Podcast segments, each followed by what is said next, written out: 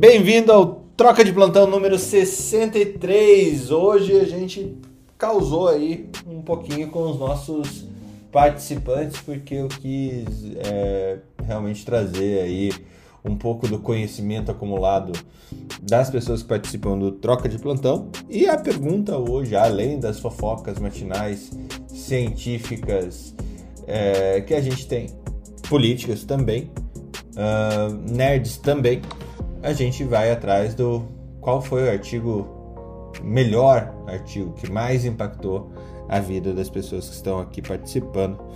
Sejam muito bem-vindos, Carlos Bernini, Mariléia Souza, Felipe Proasca, Newton Nunes e Jamil Cade, que começam esse programa aqui conosco. Bom dia a todos. Carlão, qual é o melhor artigo que você já leu na vida?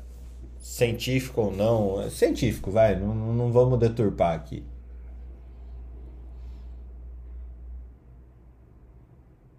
Ainda bem que não sou Oi, Não, é que eu tava, eu tava vendo se. Porque na verdade não é um artigo, né? É uma sequência de artigos escrito por Tversky e Kahneman. Uh, basicamente, eles abrem as portas né, falando de heurísticas, vieses, é, mecanismos de decisão e etc., que influenciam você no dia a dia sem você perceber.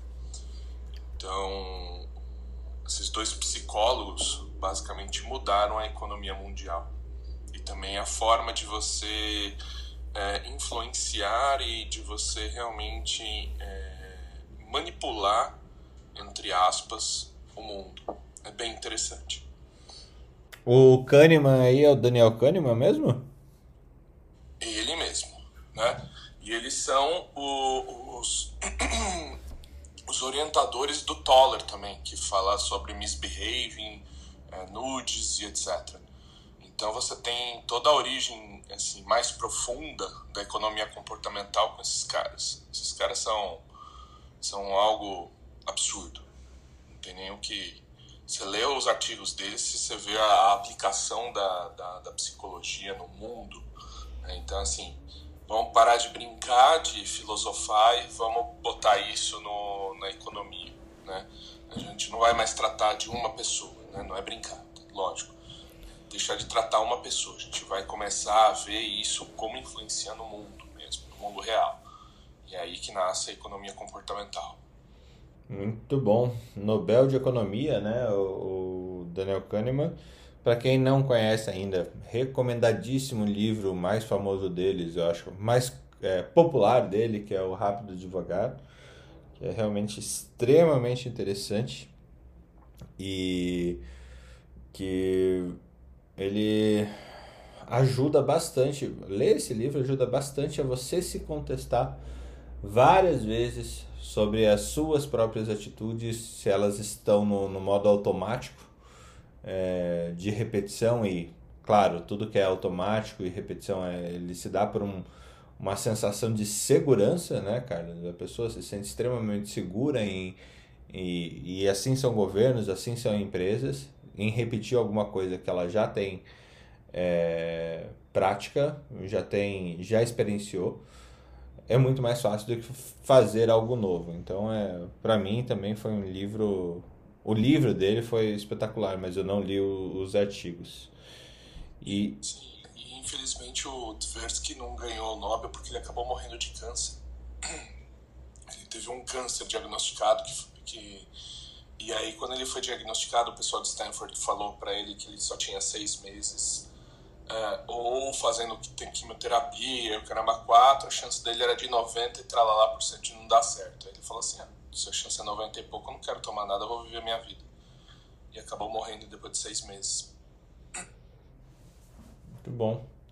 E tem notícias do, do seu mundo é, particular? Ah, eu não sei se vocês viram, né? Mas vocês viram o absurdo que aconteceu, que desviaram um voo da Ryanair na, no, nos céus, já chegando na Lituânia para voltar para Belarus, para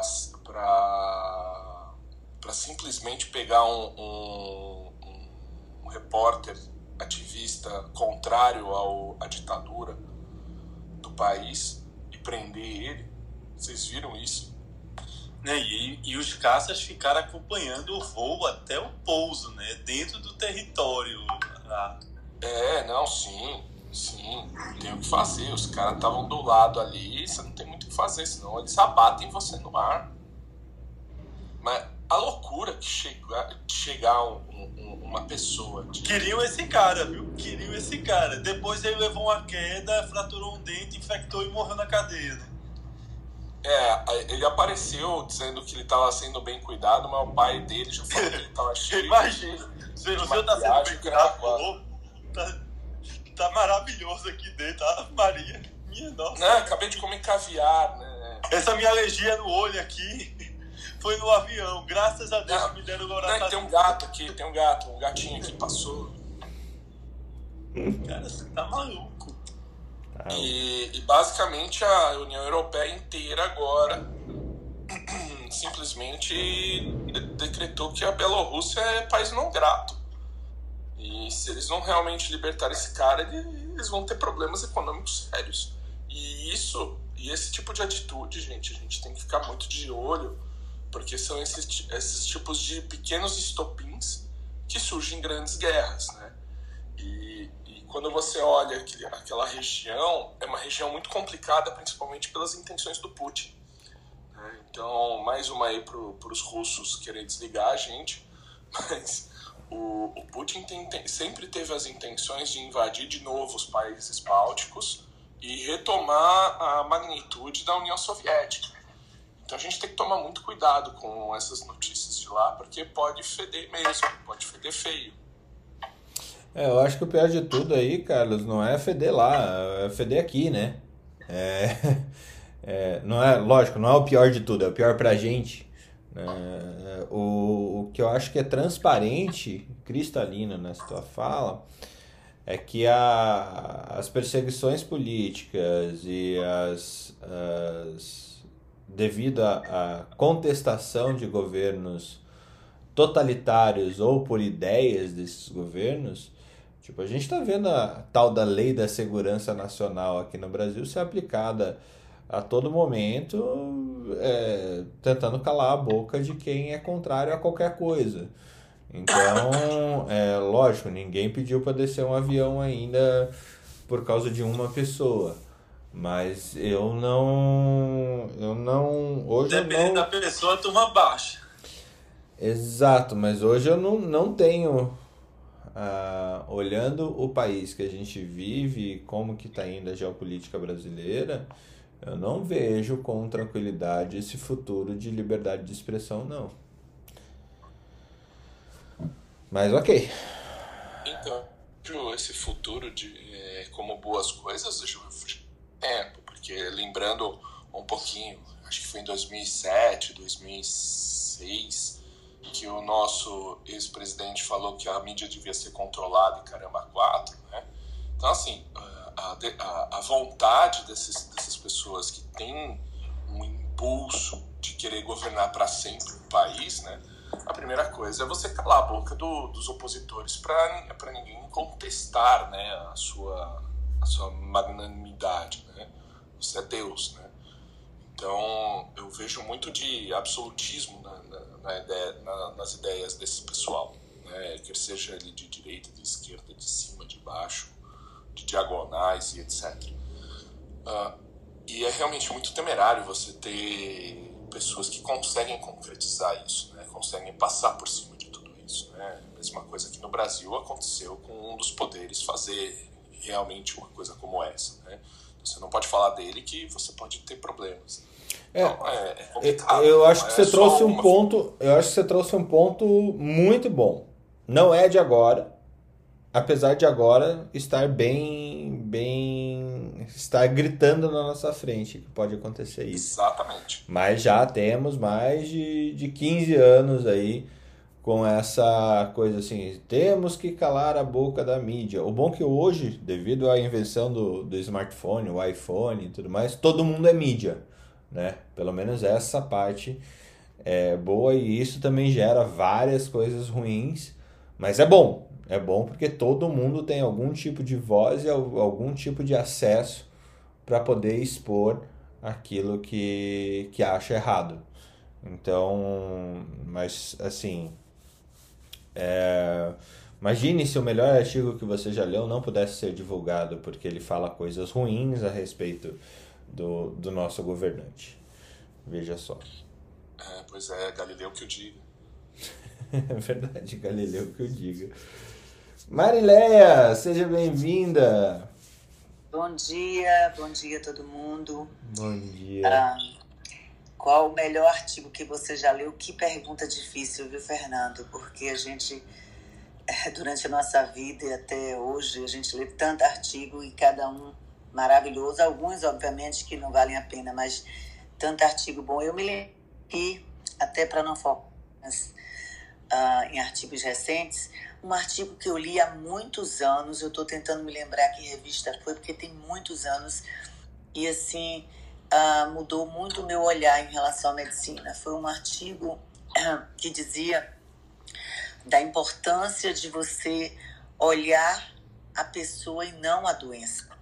Então, assim, uh, você na hora de tratar um paciente, você olhar o paciente, todas as necessidades do paciente, não apenas a doença que ele trouxe para você tratar. E isso ele relata, se não me engano, que na época da Renascença o médico era uma figura humanista. Depois, com a, com a ciência experimental, o advento da ciência experimental, da tecnologia, acabou o médico perdendo um pouquinho essa característica de humanista e o grande desafio é exatamente esse retorno. E hoje, onde a gente tem uma tecnologia aí gritando, a gente vê é, a, a fala a, é, focada em todos os assuntos relativos à saúde, da atenção centrada no paciente, desse olhar ao paciente, de usar a tecnologia sem, sem perder é, é, a capacidade de, de, de estar próximo ao paciente, da empatia, etc. Então, é um artigo muito antigo que eu li e que é tão atual e tão discutido hoje, que é o valor centrado no paciente, com esse olhar mais é, em todos os aspectos. E, assim, um outro artigo, só rapidamente, que mudou também minha vida como médica foi quando ah, se falou da importância do tratamento do H. pylori para a redução de úlceras duodenais. Gente, como mudou eu me lembro, eu tenho fazer 30 anos de formada, eu me lembro quantos pacientes eu fazia endoscopia com úlcera do adenal é, é, é, e voltava e, e, com um ano recidivava, quantas cirurgias para úlcera do adenal que hoje eu não me lembro de, de ter visto nos últimos anos nenhum paciente meu se meter na cirurgia por conta de úlcera do adenal e também foi um artigo que mudou e foi bem interessante. Em relação à fofoca, eu vi ontem, não sei se vocês viram, uma nota de esclarecimento ontem da Sociedade Brasileira de Infectologia. Eles colocaram falando, esclarecemos que a Sociedade Brasileira de Infectologia se pauta por publicações com nível de evidências reconhecidos pela comunidade científica, como ensaios clínicos randomizados, duplos cegos, e que balizaram as recomendações das principais sociedades médicas e instituições pelo mundo sobre o uso de medicamentos como a cloroquina e vermectina, incluindo a Organização Mundial de Saúde, a Sociedade Norte-Americana de Doenças Infecciosas, o Instituto Nacional de Saúde dos Estados Unidos, e aí ele conclui que o Ministério da Saúde tem a, a assim, que atualmente esses medicamentos têm sua ineficácia comprovada para o tratamento da Covid. Então, foi uma nota, eu acho que imediatamente após as declarações lá na CPI da Maíra. Então, é isso. É, não tem como não falar dessa CPI, né? Eu, é impressionante, né, Mariléia? A gente queria até fugir dela, mas não tem como. Inclusive, Fernando, tantas, tanto tempo que a gente está gastando precisando é, de ações efetivas para o que está acontecendo no dia a dia, as coisas explodindo, não só Covid, como não Covid, como social. E, de fato, a gente volta a discutir a eficácia ou não. E, assim, eu, para mim, numa CPI dessas, deveria ser convocado quando for o assunto for médico, quando for discutir ciência, convocado algum cientista para essa discussão, porque fica tudo muito raso, muito no âmbito, eu acredito, eu, eu até brinco, fica muito teatral, inclusive. Não, é teatral, é, mas o, o, as atividades circenses também se, são é, teatrais, né? O problema é que nesse circo todo o palhaço é a gente. O, o, assim, basicamente essas pessoas que estão depondo uh, a Capitã Cloroquina e Pazuzu, cara, eles riem da nossa cara. É, é, assim, não da nossa, de todo mundo. É impressionante. Tá louco. Felipe Proasca, seja muito bem-vindo. Opa, chefe. Qual é o melhor artigo que você viu na vida? Que bom que deu tempo de eu pensar aqui. Tem, tem o melhor artigo que eu li na vida. Mas eu acho que o melhor artigo que eu li na vida foi aquele que mudou a minha vida. Foi aquele que fez com que é, a minha percepção do mundo mudasse. Então, tem dois artigos que mudaram minha percepção de mundo. Um é um artigo de 2004, eu já baixei ele aqui, eu achei ele no meu computador, 2006 que é do Arnaldo Colombo, falando das candidíases no Brasil, que ninguém achava que tinha cândida no Brasil, mas era muito simples, ninguém procurava, ninguém diagnosticava. E hoje cândida é candidíase invasiva na UTI, é indiscutível a sua prevalência e sua mortalidade. É, e, e aí a gente, a gente tem o nosso fantasma exterminador de pessoas, que é a Candida auris, né? É, tem artigo, e o próprio Arnaldo Colombo, 25 anos depois, publica o primeiro caso de Candida auris aqui no Brasil também, né? Então, é, 25 anos não, 15 anos depois. Então, é um artigo que mudou os paradigmas e que, e que assim, mostra que tem ciência no Brasil e o mais importante, né, mostra a verdadeira cara da Cândida no Brasil, porque a gente só conhecia a europeia e a, e a americana, né? Então, esse foi um artigo que além de ser um, um mega artigo, um artigo que me fez acreditar que eu podia curar algo que supostamente não existia, mas que estava no meio entre nós. Hum. Um outro estudo que mudou minha vida foi um estudo do Máximo Girardi, eu vou mandar também, de imunomodulação dos pacientes é, que você poderia manipular a imunidade do paciente no contexto de infecção de uma forma que ele pudesse responder melhor como tratamento adjuvante aos antibióticos. Esse é, trabalho é a representação do Sun Tzu nos tempos atuais no corpo humano, né? Se você tem um inimigo que é mais poderoso do que você, você tem que melhorar suas defesas antes de ir para o ataque. Então, esse artigo eu, do Máximo Girato mudou assim minha percepção de como poderia tratar principalmente os pacientes oncohematológicos. Sabe? Então, esses dois trabalhos eu vou mandar lá para o Telegram para vocês darem uma olhada, mas foram os que mudaram minha vida. Sim, acho que foram os melhores artigos que eu li. Não conseguiu definir um, né? Eu tenho, é, é uma dicotomia eterna entre um lado e outro, né? Eu, você acha mesmo que eu não ia citar meu chefe supremo num negócio desse? É. Tinha que ser, com certeza. E, e, por sinal, doutor Arnaldo, se o senhor estiver ouvindo esse podcast, o senhor, o, o, seu trabalho é o melhor, o outro só citei porque é mais recente, mas assim, seus trabalhos recentes também são muito bons, viu? Saudades do senhor. Cara, você é um puxa-saco de primeira linha. Putz, grilo. Você conhece o doutor Arnaldo? Eu conheço, o único doutor Arnaldo é o da Avenida que eu conheço. Que as pessoas da USP são filhos do, do Arnaldo. É, Esse é você, Arnaldo. Tem que, você tem que conhecer o Arnaldo. O professor Arnaldo. Muito bom. E temos notícia? Veja, ontem a mais temida, né? Eu até engasguei de medo. A gente vem falando dessa aceleração dos casos de coronavírus no Brasil e da característica mais agressiva nessa fase atual. Achava-se que pudesse ter algum componente da variante indiana envolvida, mas a verdade é que o Brasil é um mar de variantes não diagnosticadas. Né? A própria variante de Manaus ela foi diagnosticada porque quatro turistas japoneses vieram para o Brasil. e o governo do Japão foi quem deu o diagnóstico. Então, é feita a zika, né? Demorou dois anos de microcefalia no Brasil para uma turista sueca vir para cá, o filho tem microcefalia, e eles biopsiaram as coisas lá e diagnosticaram que o problema era o vírus, depois a gente ter quase do 3 mil microcefalias no país e uma negação de que não era a zika que causava aquilo.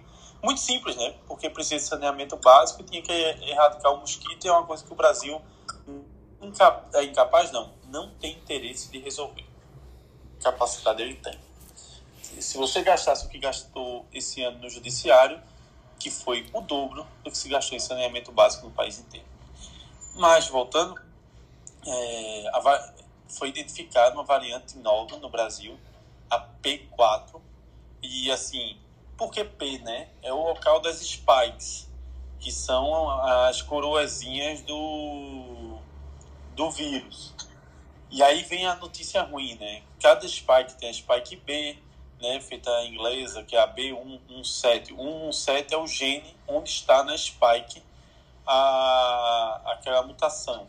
Então, a, o Reino Unido tinha a B117. Nós temos a, Britan a desculpa da África do Sul, né, que é uma, um outro tipo. Só que para nossa é, capacidade de, das coisas darem errado, essa mutação é na P. E na P no LOX bem distante, o LOX 4. E aí gera dúvida. Será que nossas vacinas são capazes de pegar esse tipo de losse nessa localização, nesse spike, principalmente a AstraZeneca?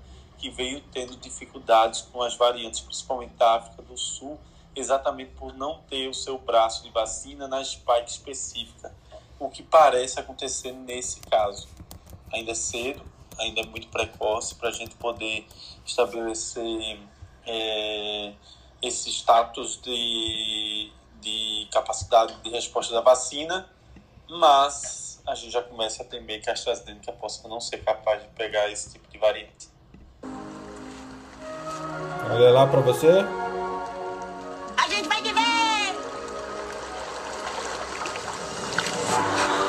Saudades do A gente vai morrer! Mesmo por cinema a gente pode. Ih, vai morrer. Cara, tá, tá bravo, viu? E o pior é que, assim, quanto mais tempo a gente demora para vacinar, mais variante vai surgindo, né? E esse é o grande problema. É. Vamos lá, tocando o barquinho. Já que a água tá subindo, vamos tocar o barquinho. Newton, seja bem-vindo. Qual é o, melhor artigo que você leu na vida?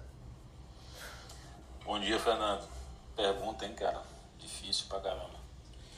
Mas eu tava procurando na mente aqui, assim, o que que impactou mais, né? Na minha vida. E, médico mesmo. Pra mim, o melhor artigo, o melhor artigo não, o que mais impactou foi um artigo de 99, um artigo que estudou o beta, o beta-bloqueador na diminuição da mortalidade por insuficiência cardíaca. É, existe um grupo é, que chamava Merit, né, AF, que ele estudou o metoprolol nesse contexto.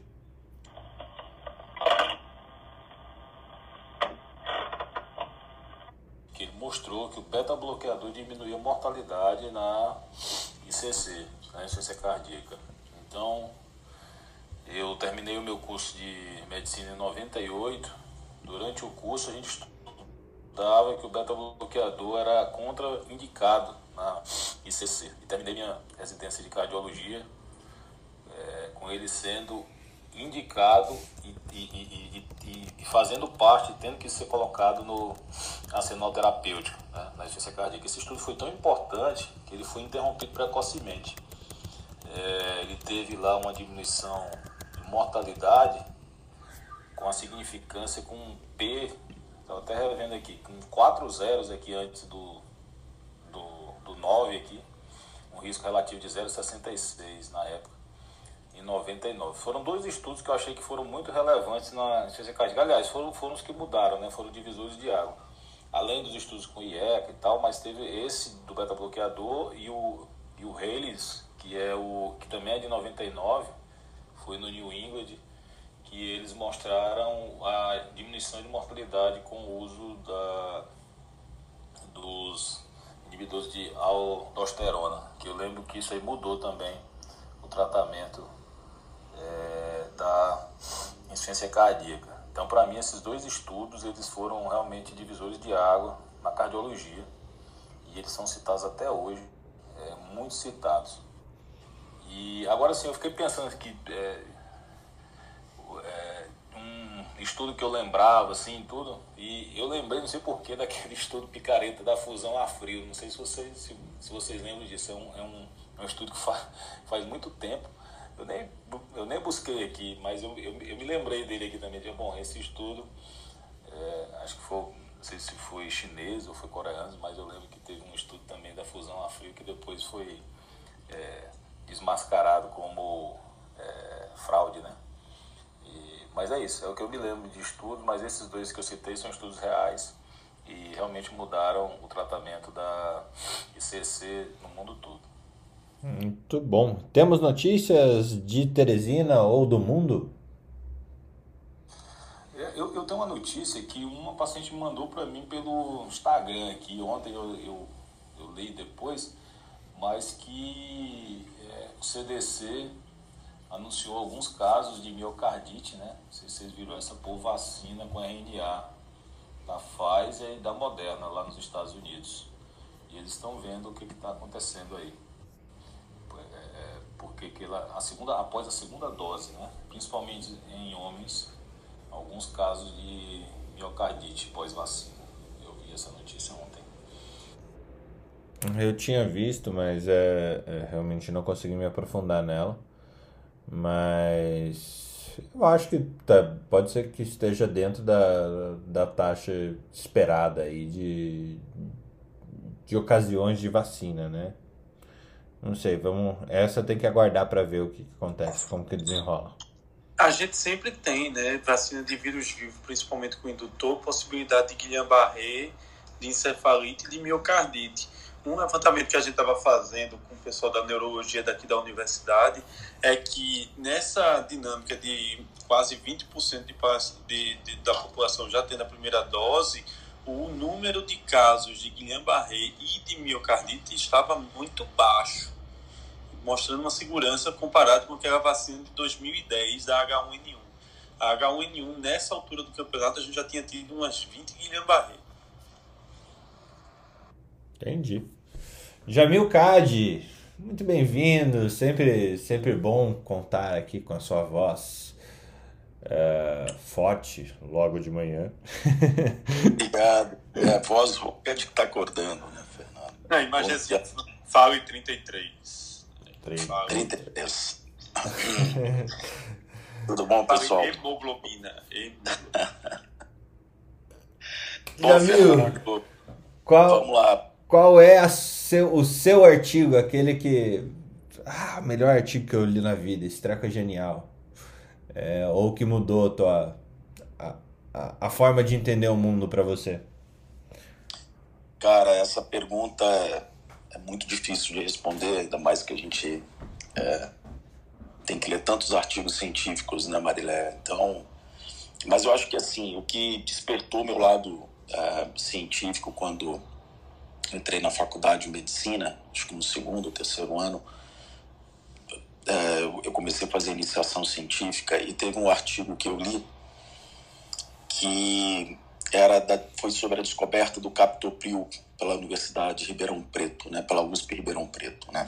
É, eu fazia Federal do Espírito Santo é, e o Maurício Rocha Silva, ele fazia muita pesquisa com bradicinina e os artigos muito interessantes. E, e para quem não sabe, o captopril foi uma é, uma, é a medicação antipertensiva é, mais prescrita globalmente e foi descoberto do veneno da jararaca. Né? Então, é, ele inibia a, a, a rota né? e permitia, então, uma vasodilatação. E foi ali que eles fizeram uma, uma uma cromatografia e isolar a molécula do captopril. É, então, é, eu acho que é, não ganhou o prêmio Nobel e etc., porque foi, é, eles acabaram é, vendendo a patente para um laboratório né, e que patenteou o Captopril como sendo de, de outras pessoas. Né? Então, eu acho que o Brasil tem inúmeros nomes aí importantes, imponentes e que, infelizmente, a gente deixa passar um pouco é, o bonde, né, cara? E, enfim, eu acho que esse foi um artigo que marcou né, e despertou o pensamento científico na minha formação. Agora, eu acho que mais recentemente, Fernando, é, eu acho que tem um artigo que vale muito a pena comentar da professora Margaret Neal. Margaret Neal é uma professora de, de, de Stanford que ela, é, eu tive a oportunidade de ter aula com ela sobre é, negociação. E, e a forma como ela explica e a didática dela, em uma das, das uh, um dos artigos que ela escreve, é como fazer a sua voz ser ouvida. Eu achei é, de uma genialidade e a forma como ela coloca de uma forma tão agradável e, e, e lúcida que você realmente entende que tudo, tudo que a gente faz tem a questão de, de uma certa negociação, né? A gente negocia o tempo inteiro, né? Com família, com amigos, enfim, né? No, negociação no bom sentido, né? A gente tem que olhar por esse lado. E ela tem um artigo muito interessante que ela faz um exercício é, e a gente teve essa oportunidade de fazer esse exercício, onde ela divide grupos é, de seis, sete pessoas, e ela dá uma tarefa de que vocês, sete, seis, sete pessoas estão dentro de um avião, e esse avião cai num deserto e o piloto morre. Pessoas que estão atrás sobrevivem. E tem uma pegar uh, cinco coisas né, para carregar durante esse deserto é, no sentido de, de, sobrevivência e quais as coisas que você retiraria. Então você faz individualmente, né? então eu isoladamente escolho aqueles itens, lanterna, água, é, espelho e por aí vai. E depois, coletivamente, o que, que os sete fariam juntos. E é muito bacana porque depois ela abre efetivamente e, esse exercício ele é baseado em operações de guerra e operações táteis é, das Forças Aéreas Americanas e lá ele tem um, um vídeo de, de, sobreviventes que falam, por exemplo, que você tem que levar. Eu não vou citar para não fazer nenhum spoiler, porque faz muito sentido. E aí você pontua o quanto você ficou distante das respostas, individualmente e em grupo. E aí você vê se o seu drive hoje é para você trabalhar individualmente ou trabalhar em grupo. Você consegue mensurar, fazer uma métrica desse tipo de, de, de, de, relacionamento, né? Então... Nossa, isso é legal, Jamil. Passa isso é pra gente. Sensacional. Então, assim, vire...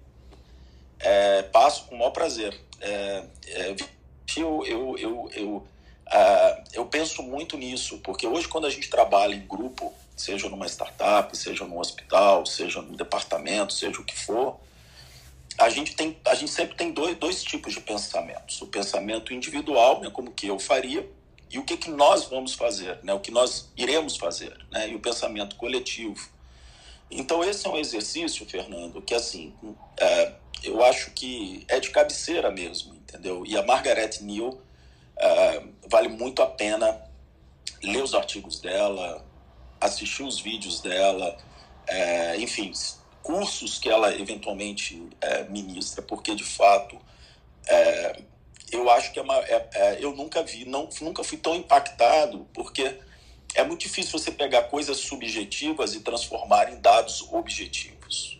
E isso eu acho que é um brilhantismo, uma genialidade que ela consegue trazer. E sem dúvida nenhuma foi uma das melhores professoras que eu tive hoje de negociação e, e, e é, porque de fato é, esse pensamento coletivo é, realmente é o que muda, né? é o que modifica. Nós todos estamos aqui pelo coletivo. Por mais que o Newton não concorde comigo individualmente, mas no coletivo, às vezes, ele não consegue se expressar. Poxa, você está errado. Igual ontem, a gente teve um, uma discussão que as pessoas divergiam, convergiam, divergiam, convergiam, e estavam todas lá até 11 horas da noite, 10 e meia, 11 horas da noite. Então, assim, é muito curioso esse tipo de comportamento humano, né? Às vezes a gente pensa algo individualmente, mas a gente não consegue expressar. Quando ela fala como fazer a sua voz ouvir, é, é exatamente ela traz esse cenário para a mesa. E, e eu nunca vi aqui, pelo menos no Brasil, e aí, Fernando, fica uma dica aí para a academia médica, né? Um tópico que eu acho extremamente relevante, é, né? Trazer esse tipo de, de, de, de, de formação para os profissionais de saúde, não de saúde, enfim, para a gente poder de fato trabalhar essas técnicas de negociação, porque de fato é algo extremamente valioso nos dias de hoje. Talvez eu, eu, eu vou colocar que talvez seja o mais valioso, porque se a gente não conseguir trabalhar no coletivo, nós não Jamil, perfeito isso aí que você está falando. Acho que falhou? É, opa, entrou um. Entrou ah, aqui. Tá. É, desculpa, cortou, perdão. Quer falar? Não, ah, não, Jamil, não, só pensei que você tivesse terminado, porque parou assim de vez. Entrou uma lágrima aqui da, da sete e pouca. Então não, conclua, conclua. Não, é isso aí, eu acho que já, já concluí mesmo, mas assim, é, eu acho que a gente deveria fazer uma dinâmica é, sobre esses assuntos, né? E quando eu paro para olhar no Brasil, é, quem seriam as pessoas apropriadas para falar de técnicas de negociação e etc e tal, cara, realmente eu acho que existe uma lacuna muito grande no meio corporativo, é, e aí, obviamente, a gente pode pensar em alguns nomes e trabalhar várias técnicas, porque de fato existe uma ciência por trás disso tudo, entendeu? E, e, eu acho que essa, isso é fantástico. Isso é uma coisa, é um trabalho que você tem que fazer dentro do seu departamento, da sua empresa. É, enfim, eu acho que isso todo mundo tem que trabalhar dessa forma. Né? Eu acho que o olhar coletivo né, para uma, uma, algo, para uma ideia, para um projeto, etc., é o que faz a coisa acontecer entendeu? E, e falhar também, né? Logicamente, né? É, é, eu só queria, Jamil, ratificar isso que você está falando e dar importância disso, ainda mais na saúde, quando a gente discute o olhar coletivo em detrimento do individual, até por conta de, de tecnologia, de medicamentos, de introdução de, de, de, alguns procedimentos. Então, a gente acaba tendo um conflito muito grande quando a gente vai é, é, é para o olhar coletivo em detrimento do individual. E tem alguns vieses que a gente precisa também analisar. Então, até outro dia, numa discussão aqui na sala, a gente estava falando de, de, de de, da ECMO, por exemplo. A gente tem, assim, coloca nas mãos do, do médico individual então, e que é difícil. Ali é o viés individual do médico dizendo vou salvar ou não uma vida. Mas quando você vai para o pensamento coletivo, não tem que ser uma decisão do médico pensamento, tem que ser uma, um outro fórum para essa decisão, porque a responsabilidade é muito grande. Mas muito disso que você falou, em todos os aspectos, a gente precisa ouvir, a gente precisa é, é, é, ouvir, saber trabalhar com, em, em, grupo, saber ouvir opiniões diversas da nossa, e isso é um desafio do dia a dia em gestão, na vida pessoal, acho que em todos os sentidos. Bem interessante isso que você falou, sim. Muito bom. A gente está. Coloca lá no Telegram esse artigo. O Jamil acho que não faz parte. Jamil, entra no grupo do Telegram. Eu vou te passar o link depois. Manda o link aí. Eu só uso, eu uso mais o WhatsApp, não uso muito o Telegram. É, mas enfim, coloco sim, tem alguns, não só artigos, mas tem alguns vídeos e etc. que eu acho que faz muito sentido a gente é, é, é, extrair né, essas coisas boas de, de, de, de é, professores e pesquisadores e tal, a gente precisa tirar o lado bom, né? Eu acho que esse é o lado legal da internet, eu acho que é o legal, é, é o lado bom, né, das coisas, né, como a gente sempre brinca. Mas eu acho que eu coloco sim, Fernando. Manda para mim o link aí, tá bom? Show de bola. Obrigado. Já já chega aí. Deixa eu passar Depois a bola. Depois que você começar a mexer no Telegram e usar de forma corporativa toda a capacidade que ele tem, você vai ver o quanto é incrível. ele é espetacular. É incrível, de verdade. Jung, como que é o, o mundo... Uh, o teu artigo é da hematologia ou é um outro artigo... Uh, que impactou a sua vida pessoal fora da hematologia. Seja bem-vindo. Bom dia, Fernando. Bom dia a todo mundo. Na verdade, o artigo preferido, assim, eu tive que escolher alguns critérios aqui para definir um, um artigo, né? Mas primeiro, para falar de, da quantidade de artigo bom, para cada artigo bom que a gente lê, a quantidade de artigo ruim que a gente já leu e perdeu. é verdade. Que é a grande maioria, né? E a gente desenvolve as ferramentas para identificar rapidamente esses artigos que não valem nada. É extremamente libertador, assim, que você já deixa eles pro lado, sabe por que deixou, e aí você ganha muito tempo para ler o que realmente vale a pena, né?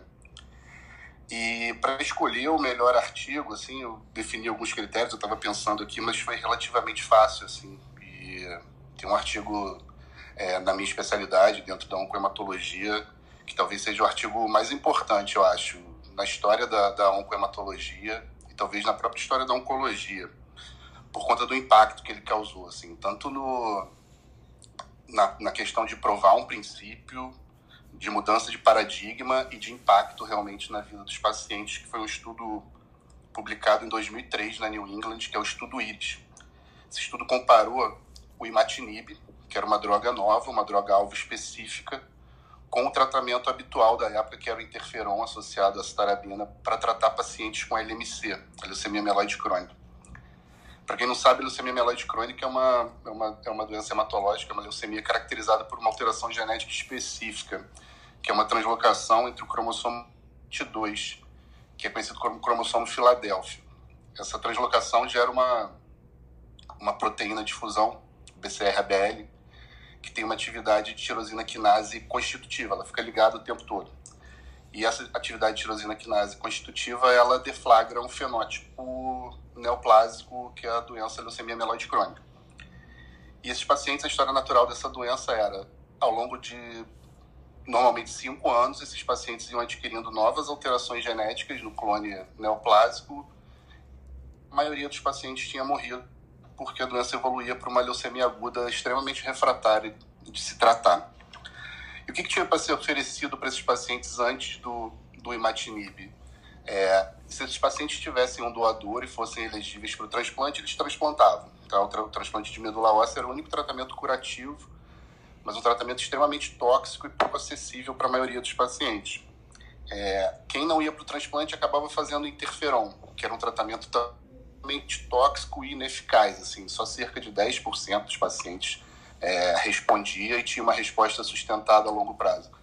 Então a regra era esses pacientes chegarem, sei lá, só 20 a 30% tinham algum tratamento mais ou menos eficaz, mas tóxico e a grande maioria desses pacientes, depois de cinco anos, tinha falecido por progressão da doença.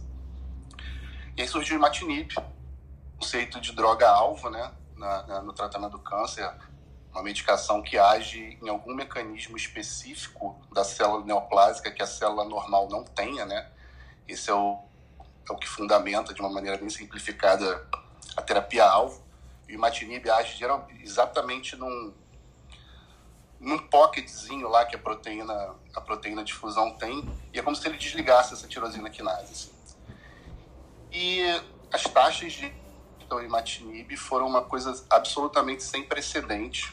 Era cerca de tipo 90% de resposta citogenética de dentro do cromossomo Filadélfia na medula, contra 20, 25% com interferon. É, esses resultados eles se mantêm até hoje, 20 anos depois do estudo. É, a LMC, que era a doença que a gente mais transplantava, era, era a doença que liderava a, as indicações de transplante alogênico de medula óssea, ela praticamente nem aparece ações. E esses pacientes, eles vivem uma eles têm uma sobrevida hoje comparável à da população normal, tomando só um comprimido por dia, assim. Então, acho que esse estudo, apesar de não ser o, o, meu preferido em termos, nossa, é a leitura da minha vida, eu acho que dentro da, da minha especialidade, ele talvez seja o, o, o artigo mais importante, sem dúvida. Ele é um, é um trabalho super divisor de águas, assim.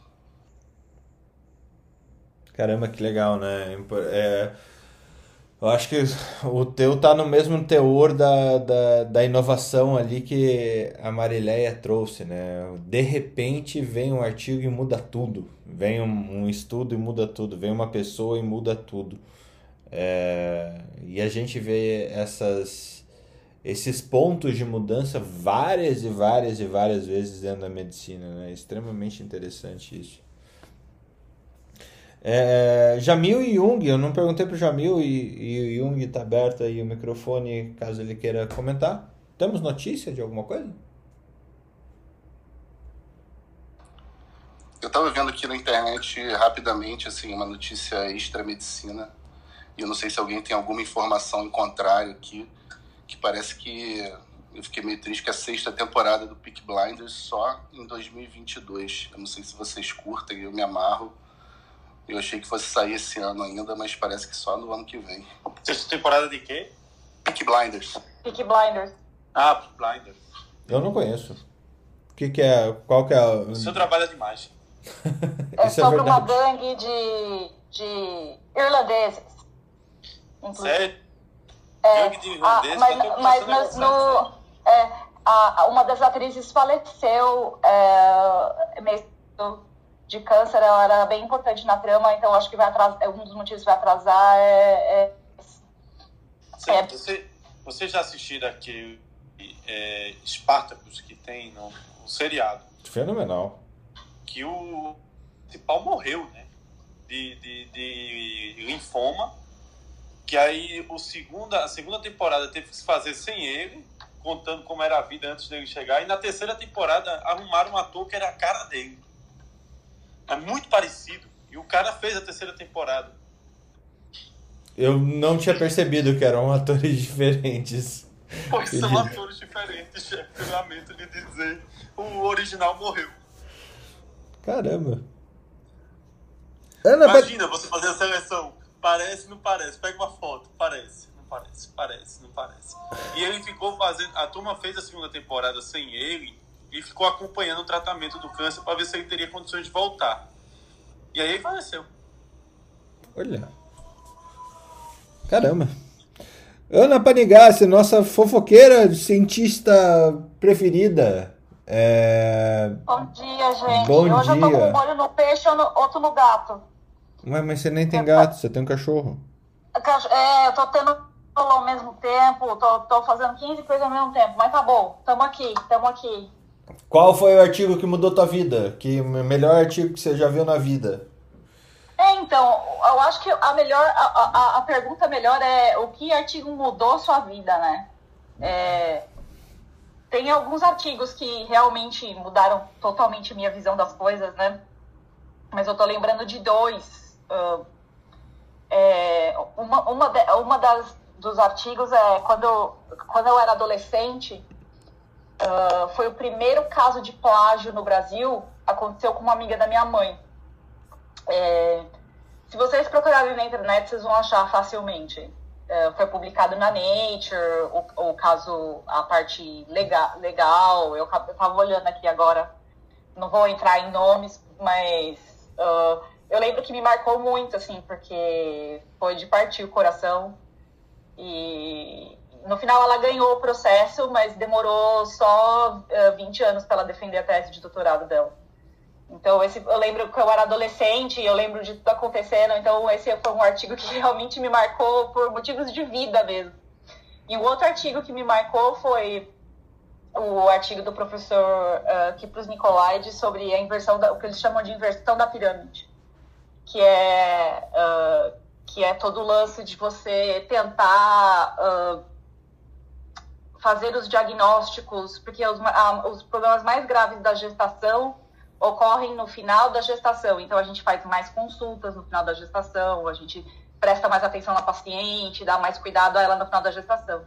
E ele escreveu um artigo sobre a inversão disso, né? Sobre você dar mais atenção ao início da gestação e tentar prever eventos adversos e doenças. E eu lembro que a é, eu lembro de ter lido esse artigo e ter achado isso fenomenal, mas eu tive a oportunidade de, de assistir essa palestra três ou quatro vezes, uma ao vivo, inclusive em Londres. E é, realmente é um, é, em termos de obstetrícia, é um conceito incrível, né? Porque que nem sábado foi o Dia Mundial da Pre... nem falou sobre isso, né? Que é uma doença que é tão prevalente e mata mulheres no mundo e a gente tem que arrumar maneiras de tentar diagnosticar isso no início da gestação e é, o grande trabalho da vida dele foi tentar fazer isso, né? Então, eu, esse é um dos artigos que me, que, que me marcou, assim, que, que eu lembro de ter lido e falado, putz, esse, isso sim é uma mudança de paradigma, né? Isso sim é uma mudança de, de entendimento, né? Isso é muito legal que você fala dele como se ele fosse o Bon Jovi, assim. Fui quatro vezes, assisti quatro vezes o DVD do Bon Jovi. É. Putz, é, mas é que assim, é, é, eu tenho a sorte de ter tido uma formação tá, excelente, assim, que foi dada pela escola, e, e, e, ter tido a chance de complementar essa formação direto na fonte, porque chegou num ponto que eu já não tinha mais é, acesso a o, o, que eu tinha conseguido no Brasil já não era mais suficiente, então eu tinha que ir para fora e putz, para mim também isso foi, para mim é, eu tenho muito orgulho e muita é, é, muito orgulho da escola por, por ser desse nível, entendeu? E tenho muito orgulho de ter vindo de lá. E, então, é, é, foi, é, é, é para mim é muito legal assim, falar sobre isso. Não, não sei, parece que eu estou contando vantagem, mas não estou não, viu? É, é, são as aventuras da Ana Panigassi. Não, deixa eu contar para vocês que esses dias eu liguei por vídeo para Ana Paula, ah, para Ana Panigassi, e ela estava vestindo moletom, a jaqueta verde da Escola Paulista de Medicina. Tipo, ela deve ter o pijama, a samba canção, a meia é... Ah, eu vou nem dizer os kits que tem lá da escola. Imagina aí no frio, então. Você tem de é. tudo, viu? Isso aí, Ana, é exatamente isso. Eu passei 10 anos lá, lá na Escola Paulista e aqui me senti contemplado com a sua fala. Valeu. É, não, é, eu, putz, eu, tenho, eu sou a terceira geração já da minha família na, de IGOs da escola. E não sei, eu, putz, eu vou defender a escola até o final. é, é, a escolinha, é a, é a, minha casa. Eu vou defender a escola até o final. Cara, a gente, poderia, agora... a gente poderia trazer uh, um, um dia para falar sobre uh, universidades federais e esse futuro delas, né? A Escola Paulista, eu, eu não fiz Escola Paulista, mas assim, admiro bastante as pessoas que vieram de lá, porque de fato nessas minhas andanças são uma galerinha que tem a, caixa, a cabeça fora da caixinha mesmo. Assim, é, é realmente diferente a forma de pensar. É, na minha opinião, tá? É bem enviesada a opinião do Fernando. Não tem nada a ver com a escola paulista, mas eu conheço algumas pessoas de lá. O Carlos veio de lá, o Newton veio de lá, a, a Úrsula, que está aqui junto conosco, veio de lá. A, a Ana veio de lá, é mais uma galerinha super legal, assim, que pensa a medicina de uma maneira, de uma maneira é mais homogêneo o pensar a medicina de forma diferente dentro da escola paulista. Isso eu, eu tenho que abrir esse parênteses. É, é, é uma escola de rebeldes, né? É, a escola foi fundada para porque as pessoas queriam estudar medicina, não tinha vaga suficiente na, na, na USP, né, que na época também não era USP, né, era, era a Faculdade de Medicina, né, e foi fundada por, um, por os professores que também queriam progredir na carreira e não tinham chance. Então, ela já foi fundada com um pensamento de, de, de ser diferente, de, ser, de quebrar paradigmas. E, e eu sou suspeita para falar, e se quiser continuar elogiando, pode continuar elogiando. Ô, Tiete, ô Tiete da escola, traga suas notícias. É, uh, notícia, eu acho que eu, eu tô tão fazendo 15 coisas ao mesmo tempo. Uma foi essa da, que eu já coloquei no meio aí, que é o dia da pré-eclâmpsia, que foi, foi sábado. Eu vou colocar para vocês no, no Telegram.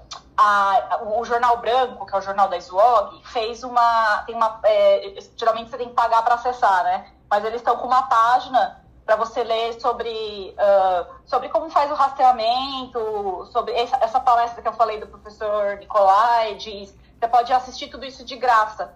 Uh, então eu vou colocar lá na, na, na, na no Telegram para vocês darem uma olhadinha, né? E também, eu não sei se, se qual é, esse é uma, um outro artigo que, falando em artigo da nossa vida, né? Tem uma série de artigos do BMJ, que foi publicado em 97, são os artigos antigos. Mas essa série se chama How to Read a Paper, Como Ler um Paper. E agora eu tô, eu tô é, entrando nessa parte aí no meu mestrado, E essa série de artigos é sensacional. Sensacional a médica mesmo. que escreveu, ela, ela chama Trisha. Eu vou pegar o nome dela aqui. Vou pegar o nome da nossa amiga. Ela chama Greenhalgh. E ela escreveu uma série que chama Harria Papers. São 10 papers curtíssimos. E cada um fala sobre um. Então, um fala sobre revisão sistemática, um fala sobre esta- é, é, estudo randomizado, um fala sobre estudos econômicos em medicina. E são bem curtinhos e bem fáceis de entender, assim. E, putz, é muito legal. Eu vou. Eu, eu, em papers que mudou a nossa vida, né? É uma leitura aí que, principalmente quem é acadêmico de medicina, residente que está aí, que precisa de alguma coisa condensada, que explique bem e, e a- te ajude a, a desbravar os papers aí da vida, eu vou colocar lá no Telegram esses papers para vocês darem uma olhadinha. Já, já coloquei, te antecipei e roubei tua colocada. Ela escreveu um livro também. Exatamente. Escreveu, chama- título. É, é excelente também. Ele é super simples e fácil de ler. É, então, eu tenho o livro também, mas a- na Academia Médica temos uma. Não, não saímos distribuindo livros, né? Fernanda? Não saímos distribuindo livros, né? Não, não, Então, não, não, não. Não compartilhamos é, PDFs de, de coisas que tenham suas é, direitos autorais pagos. É, Mas a gente eu- manda no mercado negro, no privado. Não mandamos, não, Felipe. Isso pode custar seu emprego. Ok. É, para, é, é, pra- para, para, para é, place- mushrooms placebos, é, cogumelos placebos e para PDFs ilegais, me contate. É, o, o, o Felipe tava falando em bitcoins aí, eu tô, tô começando a, Bitcoins, a, é. a, a pensar nesses cogumelos que ele trabalha aí, por que, que ele tá Ah, usando porque, bitcoin. aliás, essa é outra notícia, né? Você sabe que agora o Clubhouse você vai poder cobrar a sala, né? Você vai Olha! poder cobrar no Clubhouse. Já, já, já começou em alguns países já. E olha, eu não digo que a gente devia cobrar, mas eu acho que a gente devia, é, a gente podia fazer ah, alguma coisa de Curso, levantar né? dinheiro, Fazer não só curso, mas também levantar dinheiro para alguma associação que a gente queira ah, fazer uma doação, alguma coisa assim. A gente faz um dia especial aí. Assim que abriu a monetização, sabe? Dá dá pra fazer curso, dá pra fazer um monte de coisa legal. Eu acho Ah, que a ideia ô, Ana, eu te boa. liguei uma vez em 2018. Eu tava em Maringá e eu lembro deste- dessa ligação que eu fiz pra você pra gente fazer um, uma bolsa de estudos da Academia Médica. Acho que isso pode Então, ser é, tem várias- um, um várias prêmio, um prêmio, um prêmio de bolsa de estudos internacional da Academia Médica. Isso pode ser bem legal. É isso aí. Show de Então, eu bola. acho que é isso. Vamos lá. Ana Carolina Carvalho, seja muito bem-vinda mais uma vez. Qual é o artigo que, o melhor artigo que você leu na vida, ou que mudou sua vida, ou que mudou a vida do mundo?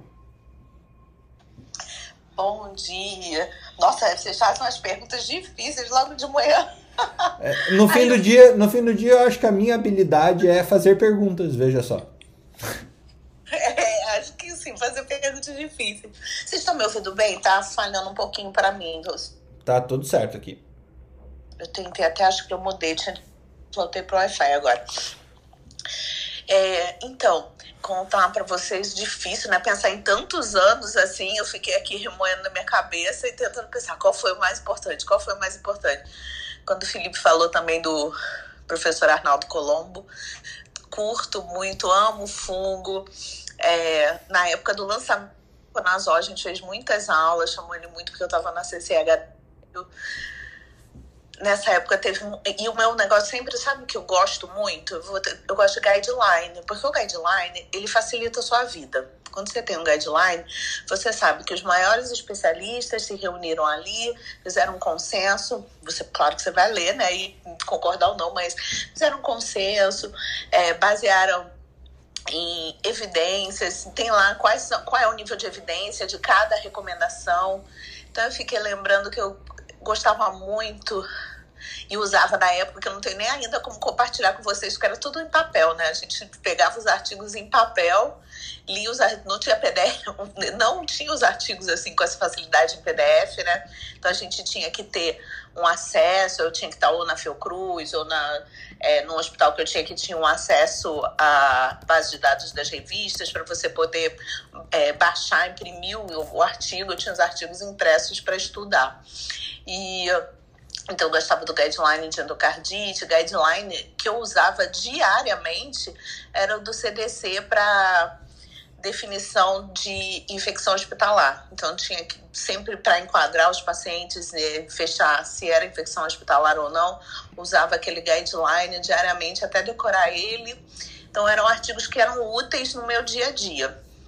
Não que eles sejam modificadores de vida, mas eu gostava muito de artigos de, de guideline. E um outro que eu acho super interessante, esse eu vou procurar aqui para mostrar para vocês, que não é de, de infecção, é um de sensibilidade não celíaca ao glúten. Então, é muito legal, um artigo de revisão e mostra todas as. É, as patologias, sintomas que podem estar relacionados em pacientes que não têm doença celíaca, mas tem e não, não consegue fazer diagnóstico porque não tem anticorpos específicos, não tem alergia ao glúten e apresentam sintomas como artralgia, depressão, dor abdominal, diarreia, brain fog. Eu vou, esse eu vou tentar achar que esse talvez eu tenha em, apesar de ele ser mais antigo um pouco, talvez eu tenha ele em, em PDF. E aí eu vou enviar para vocês lá no grupo do Telegram. Esses são os artigos que eu lembrei agora, quando eu fiquei pensando é, quais artigos que eu achava interessante e que modificadores de vida. E eu acho que, às vezes, artigos que não são tão transformadores, mas que ajudam a gente a conduzir os pacientes no dia a dia, são muito importantes. Muito muito bom. É, nossa, entrou a ligação Entra na, na hora. hora que a gente na- fala, entra uma ligação. Entrou na hora que você terminou. Entrou uma ligação para assim. É. Tá. Mas eu desliguei porque é até um número desconhecido. Fernando, Oi. a gente quer saber qual o seu melhor artigo científico também, viu? Uh, Boa, Jamil. Boa, Jamil. Porque esse negócio de ficar apertando o pescoço da gente às seis e meia da manhã, a gente vai apertar o teu. Depois você fala o seu aí. É, tem que falar o que você acha. Ah, eu, eu tenho umas notícias. Vocês querem? por favor. Então, deixa eu ver. Eu até ontem eu li uns artigos do, do tem umas notícias, mas eu li uns artigos do British Medical Journal ontem para e tem uma aqui, ó. A Pfizer vai começar testes no Brasil para avaliar a eficácia da vacina em grávidas. Alguém já falou isso hoje? Porque eu entrei um pouquinho depois, não vi. Não. É, então, 200 mulheres eh, eh, que idades entre a 24 e a 34 semana de gestação vão fazer parte desse estudo e eh, vão reunir 4 mil pessoas no mundo. É, esse estudo que vai ser para avaliar segurança, tolerância e imunogenicidade, tá? Então vão ter duas doses de vacina e aí o intervalo, claro, a gente tem que pensar isso, não pode ser um intervalo muito grande, né, na gestação. O intervalo vai ser de 21 dias entre as duas doses. E uma coisa que é interessante é saber os centros, né? Esses estudos vão ser conduzidos no Centro Multidisciplinar de Estudos Clínicos de São Bernardo do Campo, no CMPC de Pesquisa Clínica em Sorocaba, no Hospital de Clínicas de Porto Alegre e na Faculdade de Medicina da Universidade Federal de Minas Gerais, em Belo Horizonte. Esses são os centros que vão fazer parte aqui no Brasil desse estudo, tá? Bom, ah, eu trouxe aqui os artigos do British Medical Journal.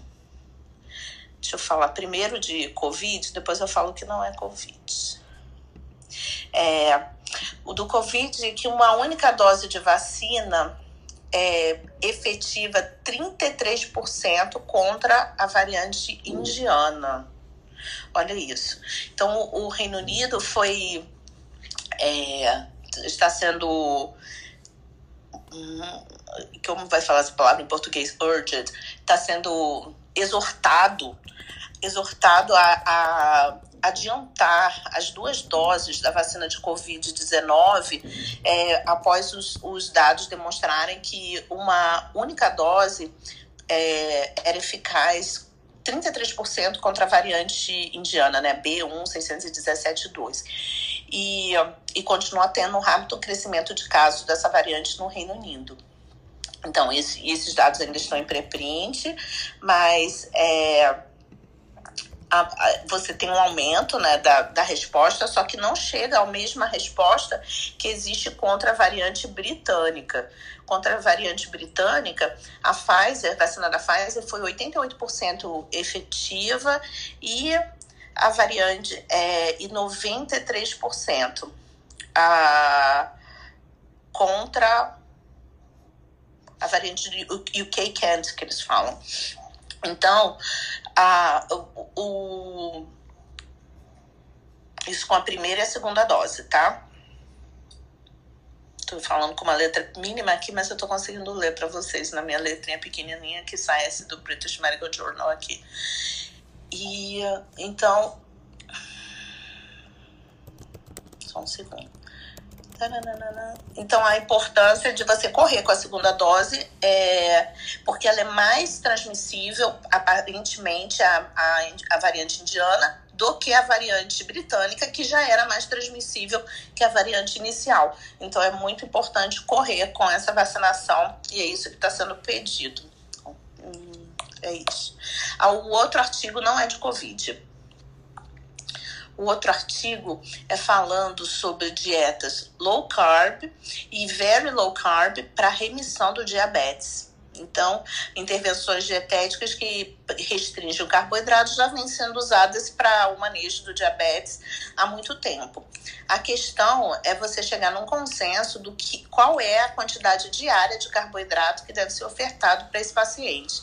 E se você deve é, entrar em uma dieta cetogênica ou não. E isso tem, ainda mais nos Estados Unidos, que tem uma dieta com, muito rica em carboidrato, então, isso é muito difícil chegar para eles num, numa quantidade, o que, porque às vezes o que é baixo carbo ainda não é suficiente, porque eles têm um consumo de carboidrato muito grande.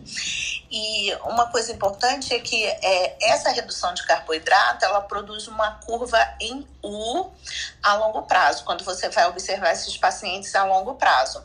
Então, você começa, vai reduzindo o carboidrato e você vai tendo uma melhora da evolução clínica desses pacientes, mas se você é, diminuir demais, aí você chega nessa curva em U, em que você começa a ter novamente uma piora clínica se você reduzir é, o carboidrato além de uma linha que ainda não foi determinada.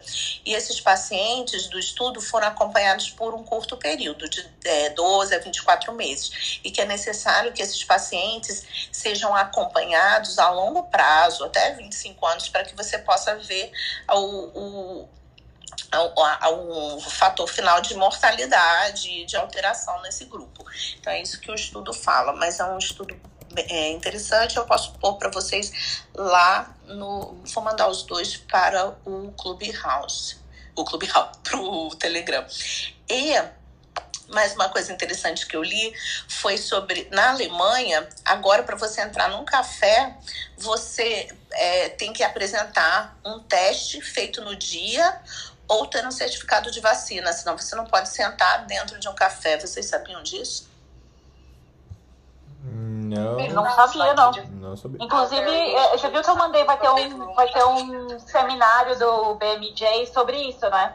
Eu coloquei no grupo do Telegram, vai ter um seminário sobre passaporte vacinal e é, na, sobre o que é, vai ser cobrado das pessoas, mas eu não sabia dessa da Alemanha, não. Não é? A, foi uma Gente, jornalista eu falei- que fala que ela É, eu foi. disse para vocês na Áustria, desde o dia 19, e esse aí é o critério da Áustria, os três dias, né? É, ou é certificado, ou é vacina, né? Os três dias. Na Alemanha está adotando o critério semelhante. É para entrar em. Era Em restaurantes, eventos, é, eventos, restaurantes. É, mas a Alemanha tem, um, tem uma cultura muito similar à Áustria, né? Então deve ter adotado os critérios muito parecidos, né? É bem isso, tem que fazer o teste, tem que ser no dia. Então você tem que sair de casa, ah, quero comer. Aí você faz o PCR e vai. Aí você apresenta. Ou você tem que É, ter não, o não. certificado vacinal.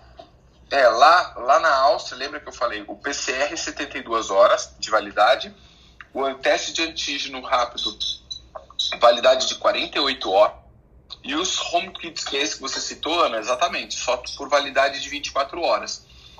No Brasil, a gente ainda não tem uma questão regulamentar, é, regulatória, né? Autorização da vigilância da, da Anvisa para esses testes de home kit, que é um teste de antígeno nasal, não nasofaríngeo, que você faz em casa e vai para. E daí você, você tem esse teste, esse resultado. Agora, aqui a gente compra no supermercado. Aqui vende no supermercado. Você vai lá, compra, vem o kitzinho. A gente falou que o Fernando falou que vende igual camisinha. É, é isso aí mesmo. Mas vocês já imaginaram o caos que ia ser todo mundo, apesar de eu acho que ia ser bem legal, todo mundo no Brasil se testando e saindo na rua gritando tô com Covid. Imagina aqui no Mas Brasil. qual é o problema do Brasil? Porque assim, que nem aqui como eles estão fazendo, você testa a sua criança em casa e manda pra escola ou não. Você acha que se vier o teste, você vai confiar nas outras mães não mandar as crianças dela pra, pra escola? Acho que não. Tanta Então, é gente isso que eu fico pensando. a criança com febre, com o nariz escorrendo. Eu falo, gente, por que que mandou? A pessoa não tem consciência. É, E assim, a gente ouve história de, né, da, a- as nossas colegas que são médicas e têm filho, e aí uma atendeu a outra, aí sabe que a, outra, a mãe do fulaninho mandou o fulaninho pra escola, ela atendeu a mãe, a mãe tava com Covid e mandou o fulaninho pra escola, entendeu? A gente, eu escutei várias histórias dessa durante a pandemia. A Ana também deve ter ouvido mais do que eu até. E aí eu fico pensando nisso, sabe? E o João, o João vai demorar para ir para escola, gente. Por causa disso que Melhor vocês falaram. coisa. Outro dia teve. Outro dia não, assim, antes da pandemia teve um surto de doença de pé, mão e boca. E teve uma, uma amiga minha que foi num aniversário, a aniversariante estava com. Era uma criancinha, estava com a doença, e aí a, a babá que veio alertá-la e falar: olha, não fica aqui porque ela tá doente e você tem uma filha bebezinha. Ela só correndo, só que ela pegou, teve que ficar afastada da casa dela, teve que mudar para um hotel porque ela tinha uma filha recém-nascida e ela ficou dias no hotel até ela melhorar. Olha que tragédia. É, gente, só para passar, eu, eu não tenho certeza absoluta, vou pesquisar aqui, mas esses testes caseiros, eles vêm com um QR Code é, no próprio teste, no cartucho, ao lado das tiras. Ah, Pelo que eu entendi, ele, você faz a leitura desse QR Code com a imagem da- das, das bandas e é, sobe no aplicativo, tá? Então, é, não é só uma questão assim, tipo, eu lhe disse que, que sim ou que não, tá? É, é, isso é muito legal, Na Inglaterra, é só, na Inglaterra é só sim ou não. Na Inglaterra é só sim ou não, certeza. Ah, tá. Não, é, não eu eu tô dizendo isso, pelo menos, é, eu conheço um teste que, que é com essa característica, tá? Alex, para você ter ideia, tem uma empresa aqui no Brasil que é a High Technologies, é, que eles a base a base da, da leitura laboratorial deles é realmente teste rápido e diferença ah, e a fotografia desse teste rápido. Mas isso ele tem um ambiente, ele criou um microambiente controlado para poder fazer essa leitura e dar esses é, fatores. O que você está falando é que é, batendo a foto a gente é, conseguiria aí é, dimensionar isso. Eu acho que por enquanto só sim e não mesmo. Eu não, não, não sei se ele consegue dar valores laboratoriais de verdade com isso, né? Não, não, não é, não é valores, é justamente isso que eu te falei, das, das bandas, a, a foto das bandas e do QR Code. a Igual o teste de gravidez. É, é igual o É. teste de gravidez, aparecem as linhazinhas, sabe? Isso, é usa banda, mas eles são identificados cada um dos testes, né, com a banda e tudo mais, entendeu? Alex, já, já, já toca no teu, no teu artigo da vida. Peraí, é, eu não tô cortando a Ana, a Ana não tinha mais. Ana, ele tá te cortando? Eu, eu só ia falar rapidinho. Não. é, ah, é a outra eu, Ana. eu, não, você, acabei, tem mais, Ana? Acabei. Acabei. Não, Eu ia só falar sobre point of care, que tem muito teste point of care aqui, inclusive de, veterinária. Por exemplo, você leva o cachorro para vacinar, na- no meu veterinário não é assim. Mas ah, você faz. Eles ele tem um negócio que chama tosse do canil, que é uma broncotraqueite que é por vários vírus. E aí eles vacinam todo ano, como se fosse uma vacina da gripe. E, e tem uns veterinários que são mais. É, que não, eu não quero vacinar meu cachorro, aí você pode fazer o teste na hora e se vier positivo, para ver se vacina o cachorro ou não. Então tem muito teste point of care que faz, assim, sabe, que você pode fazer você mesmo. tem bastante coisa. Eu, eu não conhecia antes, eu só comecei a conhecer depois que mudei para cá. Muito bom.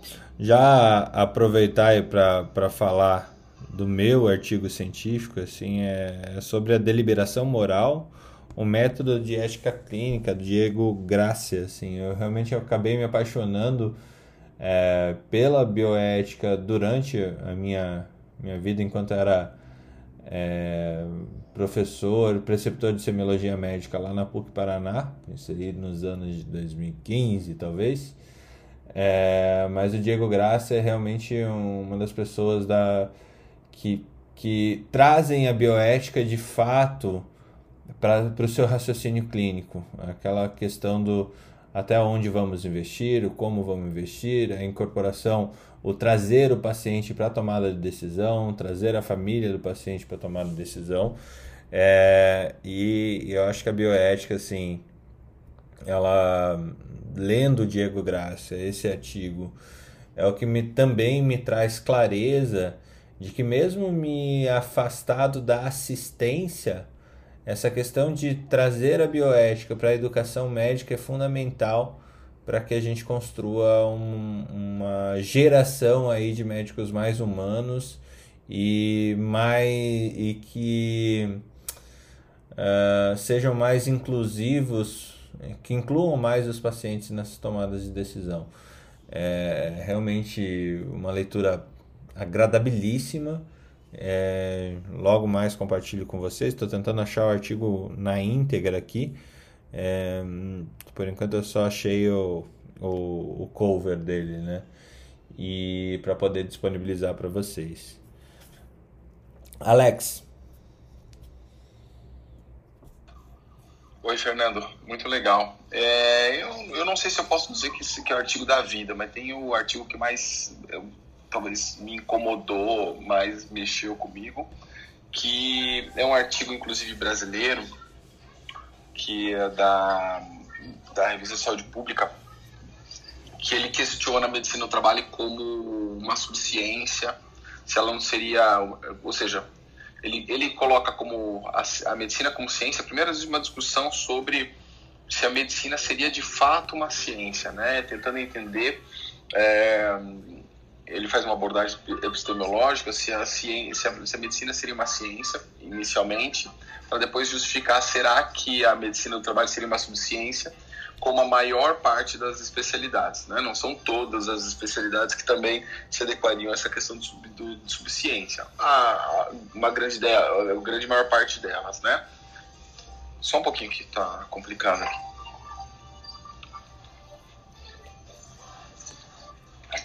É, é, ele primeiro faz essa abordagem, se a medicina seria uma ciência, e ele colocaria como um fator principal é, da, da, da, missão da, da, da ciência, medicina, do, do, da cura e do, do, bem coletivo. Então ele coloca como esse, esse, esse objetivo da medicina, né? Porque se não existisse esse objetivo da medicina, a gente não teria como a biologia, que são ciências puras mesmo, né? Biologia, física, matemática, né? E, mas ele consegue transitar nesse sentido de colocar a medicina como ciência. E aí as especialidades médicas seriam é, uma subciência. E o interessante é que ele chega à conclusão, e é esse que, que, que sempre mexe comigo, porque ele chega à conclusão que a medicina do trabalho não seria uma subciência, né? É, e a medicina do trabalho, ela realmente, por quê? Porque ele acredita que não seria o objetivo finalístico da medicina do trabalho, a, a cura ou o bem, e sim muito mais a questão da aptidão e inaptidão. É o que eu discordo, né? mas ele, ele também segue por esse caminho, dizendo que a medicina do trabalho tem, tem, tem, tem vários caminhos. Né? O primeiro, que é mais forte no Brasil, que é essa questão de saúde pública, onde a medicina do trabalho é, é, é forte no Brasil, tem essa questão da promoção, da relação da saúde do trabalhador, né, e tudo mais, mas que em outros lugares do mundo ou tem esse caminho, que eu não concordo tanto da questão da capacidade, capacidade da aptidão, da aptidão, que seria um, esse julgamento mais pericial, né, da perícia médica, talvez a gente pudesse, aí sim, é ter uma super, subserviência da, da, de, de, e não uma, uma medicina, uma, uma subciência, já que as, a, a perícia médica teria então, assim, o objetivo de definir é, outras questões e não como foco o paciente, a cura e o bem, né? É, mas a medicina do trabalho ela é muito, vai muito mais além. Mas a discussão é muito boa, muito bacana desse artigo. É, questiona se a gente não teria esse papel. É, eu não concordo 100% com o autor, ainda por isso que eu, que eu digo que é, a gente tem um papel distinto de, de, de, definição de capacidade, mas infelizmente a nossa, nossa, a nossa legislação acaba colocando né, um pouco disso é, por conta de, ó, você tá lá para definir aso de apto e inapto, e quem faz isso, na verdade, nem, às, vezes, às vezes nem é o médico do trabalho. Mas é um artigo sensacional, porque mexe com a gente, né? E é um dos que eu acho que, que, que, que mais me tocaram aí, viu? Mas era essa minha contribuição aí, Fernando. Hoje estou sem novidades aí na de, de, nenhuma notícia aí essa. Mas isso é uma novidade, veja só. a fofoca, a fofoca sim, sim. é o Alex não tem fofoca. Hoje, tá certo então, Fernando. Deixei tudo pra Débora, deixei tudo pra Débora hoje. Ah, Débora. Débora vai vir com tudo. Debs, como qual é o. Tô, tô, tô, nossa, mandando mil e-mails, né? Já é o Silvio Santos aqui pra mim. Manda, manda então, então um e-mail pra gente sobre o seu artigo da vida. Então, eu tentei puxar aqui, nem sei se é um artigo, foi uma aula que eu tive lá na, na USP sobre é, é, a questão geracional, e depois virou um artigo, mas quem definiu a primeira vez foi um fotógrafo para uma campanha sobre a geração é, Baby Boomer, X, Y, Z, e isso me redefiniu, porque eu queria falar a mesma língua para todo mundo, e não é bem assim. Então, o Alex sabe muito bem do que eu estou falando. Quando a gente vai fazer qualquer ação, é, você tem que entender é, como que é a geração dessa pessoa, você tem que respeitar é, o, toda a jornada que ela teve, como era a cultura do tempo dele. Então, assim, isso me provocou muita empatia. Então, não, não chega a ser um, um artigo tão belo quanto o do Jamil, do Capitofrio da Jararaca, da Ana, mas, assim, foi algo que realmente me provocou, mexeu muito comigo. Eu comecei a ter outro olhar para isso e, e foi muito legal, assim, eu consegui me ressignificar para abordar é, tanto em tratamento, tanto em planejamento de ações, quanto é, estratégias para convencer é, pacientes, executivos, gerentes, diretores, é, porteiros, para me ajudar a fazer o que eu precisava. Então, assim, é, essa definição, esse entendimento geracional é, descrito dessa maneira foi libertador para mim, me ajudou bastante. E quanto às fofocas, a gente vai ter espaço para fofoca hoje, Fernando? Tem sim, você vai fechar as fofocas do dia, inclusive. Ah, tá. Eu achei uma fofoca aqui super interessante, porque a gente teve uma provocação do, do Felipe, pra, é, porque hoje eu não queria falar só sobre isso. Eu queria falar sobre uma questão que o Alex falou sobre é, agora com a entrada dos Androids, como a gente pode ajudar as pessoas de todos os níveis geracionais, né, a entrar no Clubhouse, a permitir com que elas consigam entrar, porque tenho inúmeros colegas que falam, ah, eu quero muito ir, mas eu tenho, não sei mexer, tô com vergonha, e ontem com um amigo meu, a gente teve uma certa dificuldade, que demorou mais ou menos uns 15 minutos, eu acho que vale um, encontro para a gente realmente explicar como isso funciona.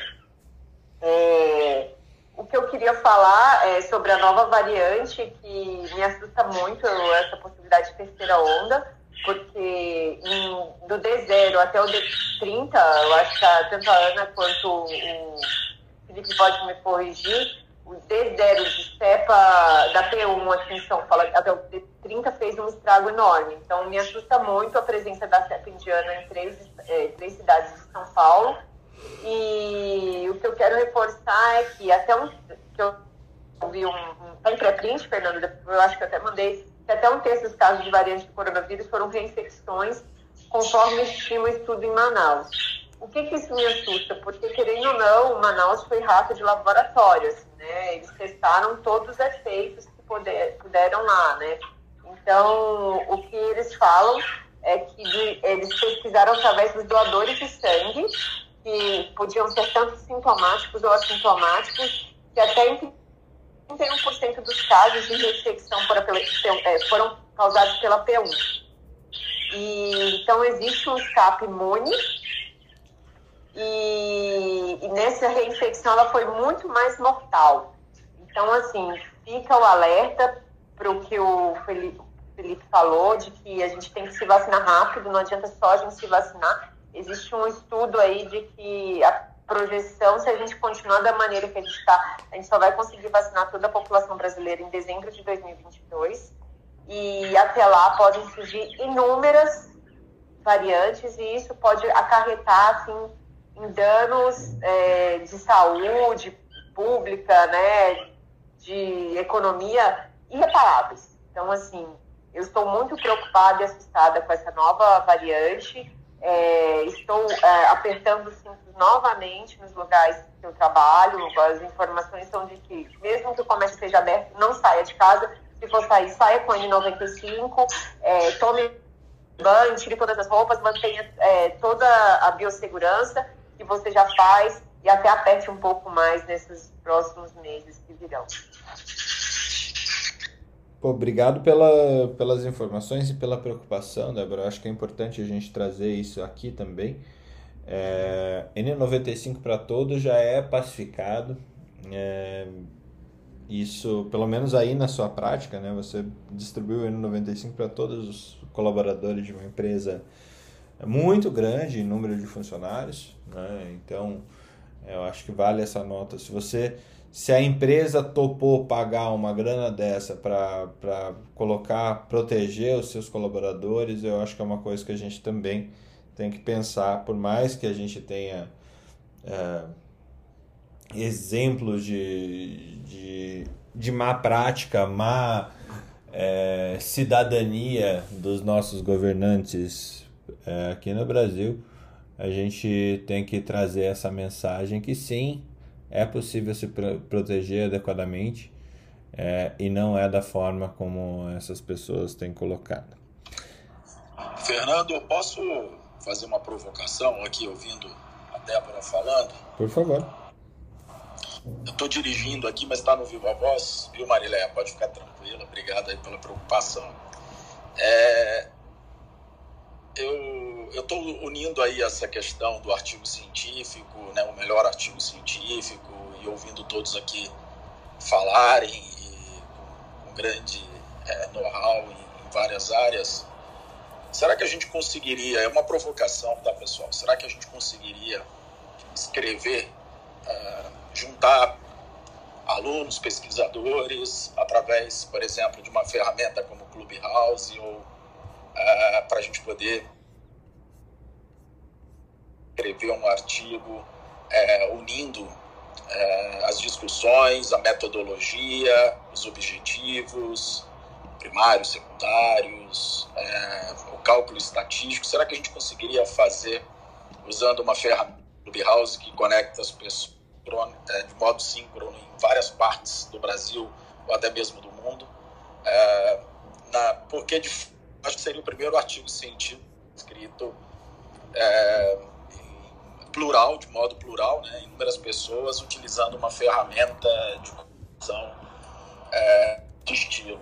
E, sem dúvida nenhuma, eu acho que seria altamente publicável, né, se a gente parar para pensar do ponto de vista de, de, pelo menos como aqueles artigos que sempre saem né, no, no, no, no JAMA e tal, no final do ano, que geralmente é uma paródia, é uma algo meio inusitado, mas eu fico vendo tanto conhecimento colocado aqui e de forma é, tão importante e, e, se a gente juntasse, por exemplo, e falar, pô, eu tenho, sei lá, como a gente está, estou escrevendo um artigo agora de, de Covid e achados na cineangiocoronariografia, né, em paciente,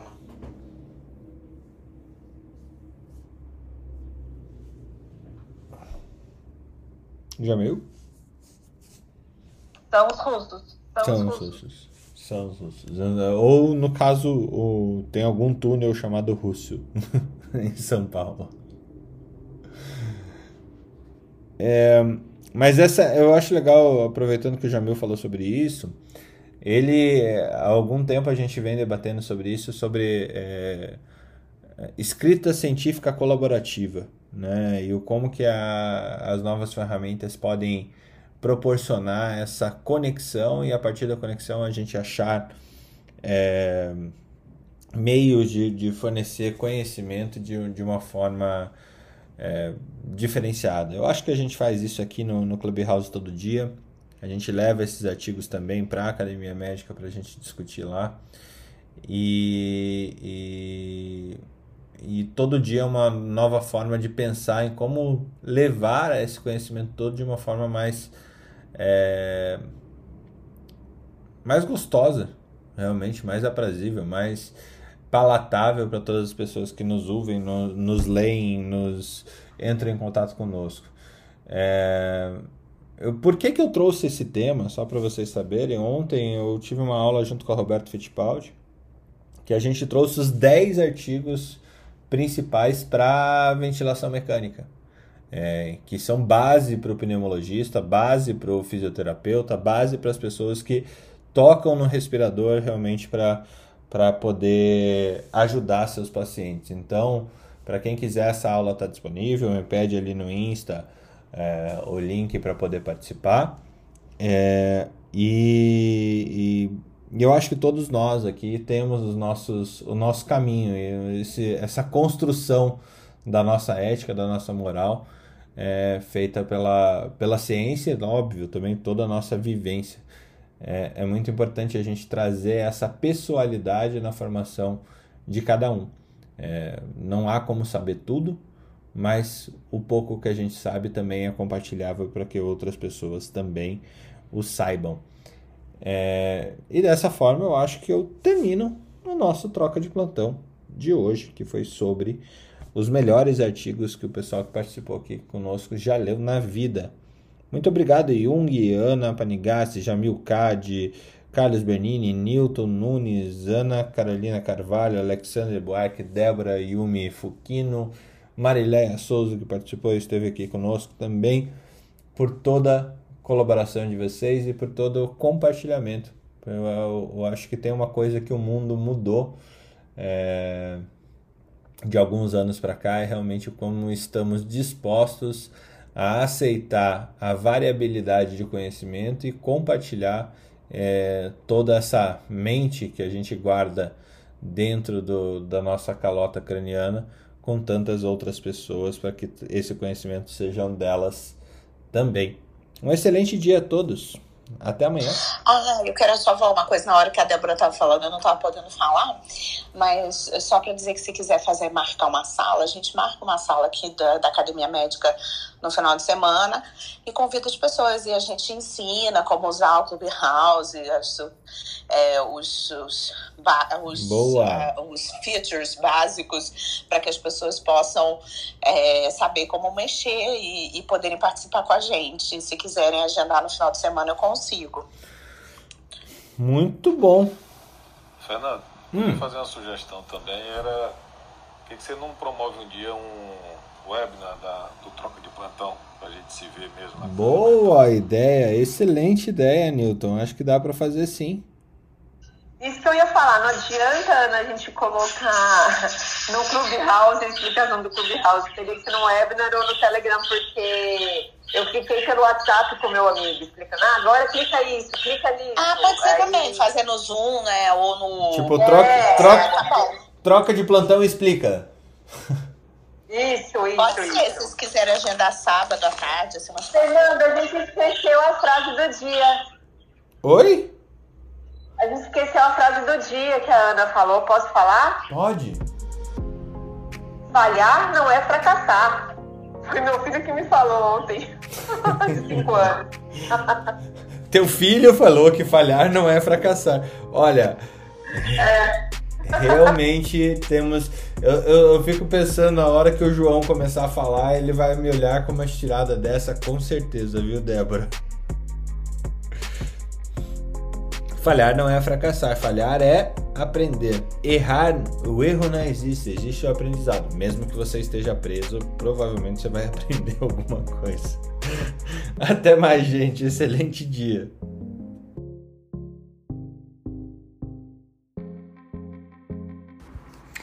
Academia Médica. Bem-vindo à revolução do conhecimento em saúde.